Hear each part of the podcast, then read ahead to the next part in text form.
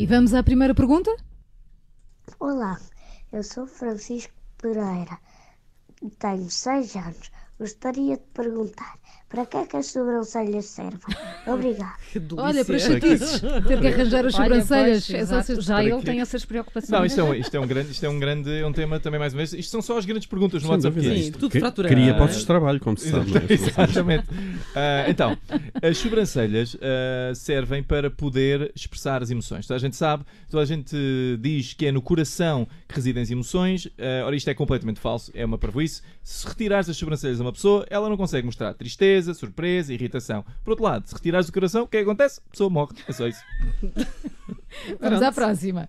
Olá, sou a Francisca, tenho 4 anos e quero saber como os candidatos fazem luz. Pronto, é isto. Oh, tão bom. A Toda despachada, está muito- viste? A Francisca está muito entusiasmada. A Francisca quer saber como é que os candeeiros fazem luz.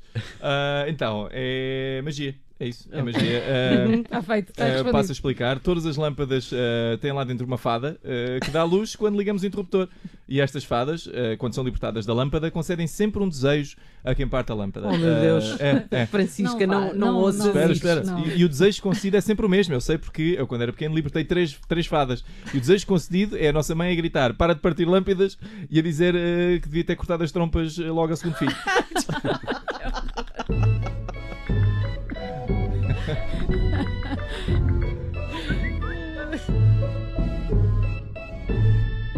Se não ouviste as tuas perguntas, estás sempre a tempo de participar. O David Cristina responde a tudo e mais alguma coisa. O número é o 913-961-556.